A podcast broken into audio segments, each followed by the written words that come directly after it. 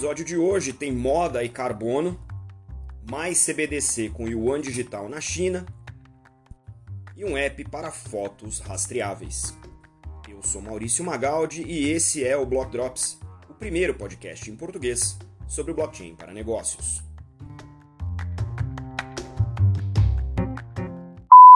As notícias que você ouve aqui não têm qualquer vínculo com o meu trabalho atual não configuram nenhuma forma de patrocínio, propaganda ou incentivo para o consumo e têm o foco exclusivamente educacional para o mercado.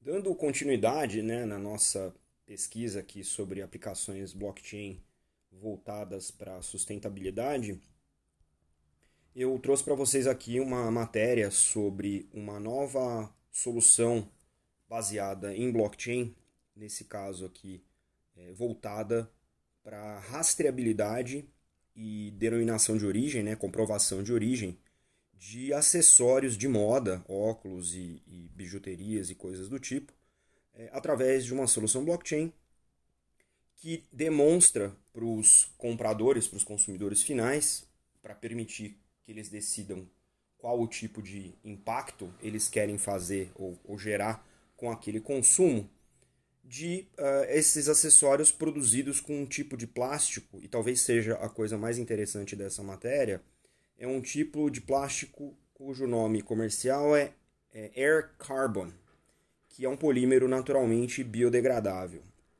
Essa linha de uh, acessórios de moda é, é de uma marca chamada Covalent, e essa marca ela se destaca porque esse tipo de polímero é considerado um polímero de carbono negativo. O que, significa isso? Carbono negativo significa que em todo o processo, todo o ciclo de vida daquele produto, ele absorve CO2, ele absorve gás carbônico, ou seja, ele tem um ciclo de vida cujo é, a soma, né, a somatória de todo o carbono produzido ou consumido é negativo. Por isso que ele é considerado um carbono negativo. Então, uh, um quilo desse air carbon no seu ciclo de vida consegue absorver 88 quilos de gás carbônico, de CO2.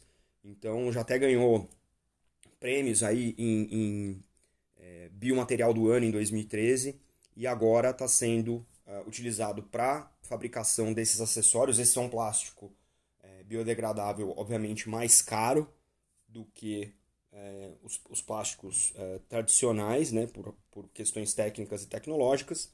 E, obviamente, quando você vai comprar um, um produto que tem um preço premium por, por, por razões características ou benefícios característicos, é importante que você tenha condição de rastrear né, e ter certeza, certificado de uh, origem controlada.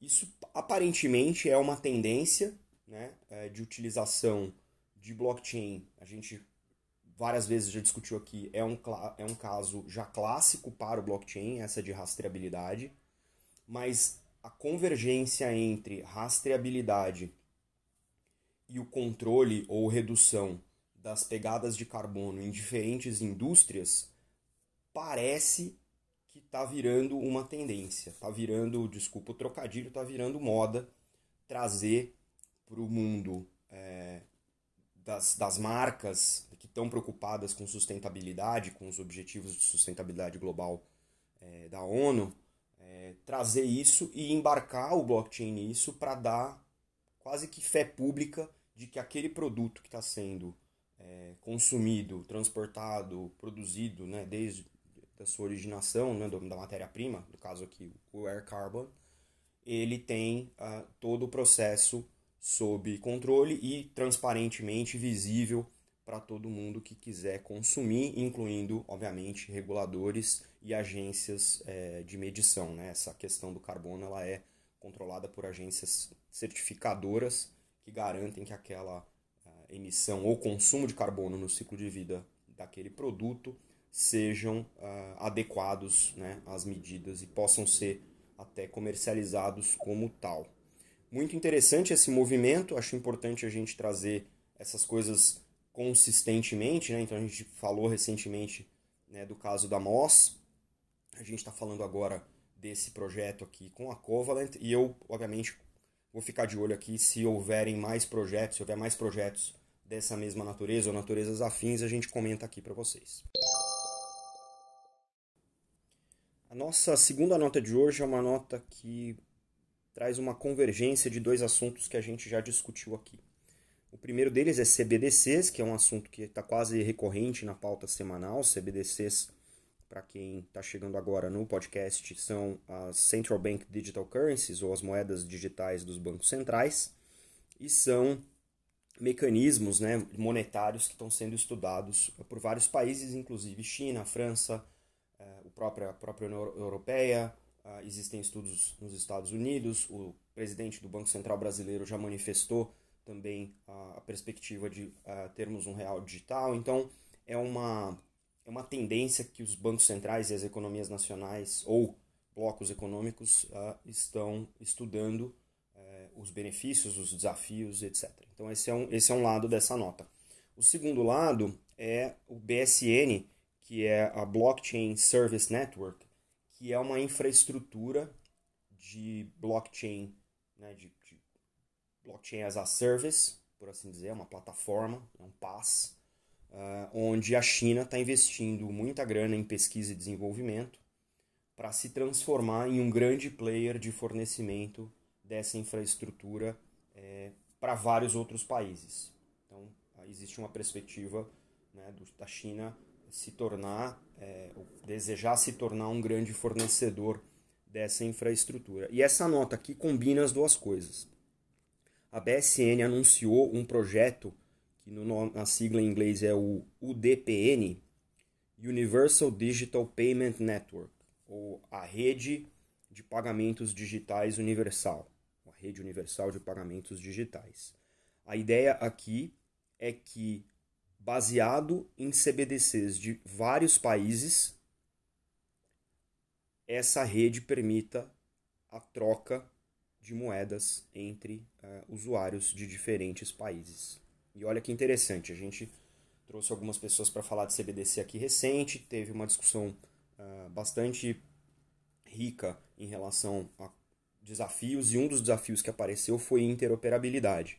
Então, obviamente, existem duas camadas para interoperabilidade, as regras de negócio em si, entre as, as moedas e como as moedas vão estar desenhadas para funcionar, e a parte técnico, técnica, tecnológica, que o BSN aparentemente aqui planeja resolver para diversas CBDCs. A ideia é que esse protocolo seja padronizado para transferência entre as moedas e os pagamentos, e a ideia é conectar os bancos, as seguradoras, as empresas e os seus ERPs, os aplicativos mobiles, os super apps, através de APIs e, e que sejam bastante é, acessíveis para que todo mundo possa consumir essa solução. Eles confirmam na nota do blog do BSN que eles têm como pilar estratégico o desenvolvimento de soluções para suportar as CBDCs, né? Além de outros desafios que eles estão atacando. A ideia aqui é promover a BSN como uma plataforma privada de blockchain, né? ampliar esse ecossistema né? e, obviamente, trazer outros casos de uso.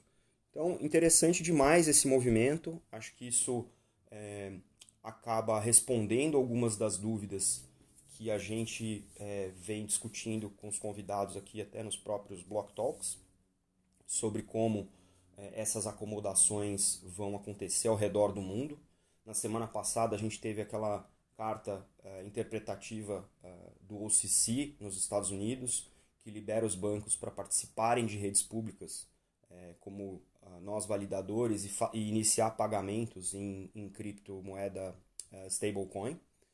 Agora a gente tem a China com uma resposta em termos de infraestrutura para CBDCs. Então, esse com certeza vai ser um aspecto do mercado que a gente vai ficar de olho para entender não só o que, o que essa, os países e as empresas estão fazendo a respeito disso, mas também o que, de repente, são os impactos que a gente vai começar a ver, porque alguns deles podem uh, inspirar coisas aqui no Brasil mesmo.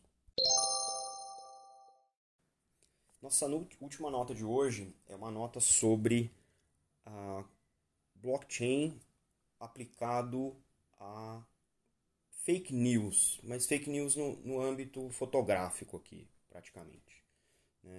Essa nota traz para gente um novo aplicativo, né, o Capture, que está disponível para dispositivos iOS e Android. E esse aplicativo ele está construído em cima de uma solução em blockchain, diretamente conectado com essa solução em blockchain, de modo que quando um usuário é, captura uma foto, tira uma foto, ele pode é, pré-determinar quais são os dados e os metadados dele, autor, que vão, junto dessa foto, ser registrados nessa uh, blockchain. E o mais interessante é que, uma vez feito essa, esse registro, ele pode ser recuperado e rastreado conforme essa foto aparecer em outros uh, lugares. Então você pode confirmar a origem dessa foto usando o que eles chamam aqui de Sterling Framework for Data Integrity. Então é um framework para conferência da integridade dos dados.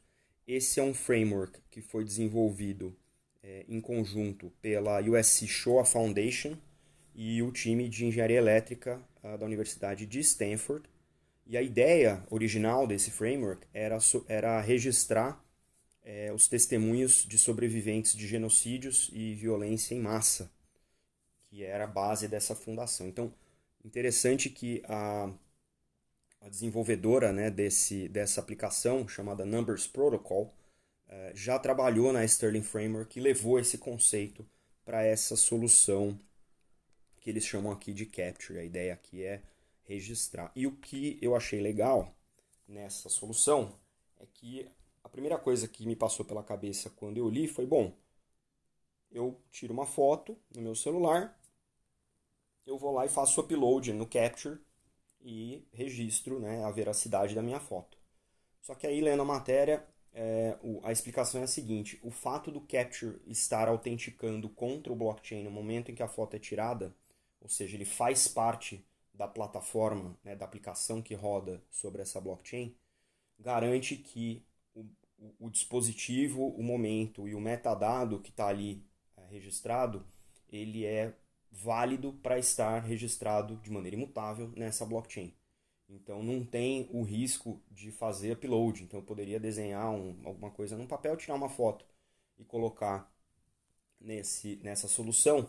Só que com o aplicativo sendo intrinsecamente ligado à rede blockchain, ele garante que aquilo que está sendo é, fotografado naquele momento, com aquele contexto e metadados, vai ser registrado ali no blockchain. É sempre um desafio para a blockchain, ainda é um desafio, essa fronteira entre o físico e o digital. Isso está sendo resolvido aos poucos com tecnologias acessórias, e esse aqui é um exemplo interessante de como, para registro fotográfico que precisa ser comprovado, pode ser uma solução elegante colocar o aplicativo diretamente conectado com a blockchain. Obviamente deve ter protocolos de segurança, barramentos específicos, mas já é uma primeira é, evolução. A gente trouxe aqui no passado um trabalho do New York Times que está sendo feito também para prevenção de fake news com foto. Isso aqui é mais uma evolução nessa direção, especialmente no momento em que a gente vive polarizações dos mais variados tipos nos mais variados países.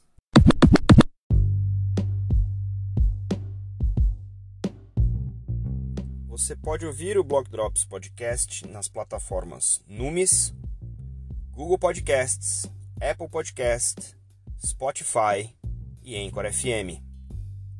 Entre em contato conosco através do e-mail blockdropspodcast.gmail.com, no Instagram Blockdrops Podcast e no Twitter Blockdropspod.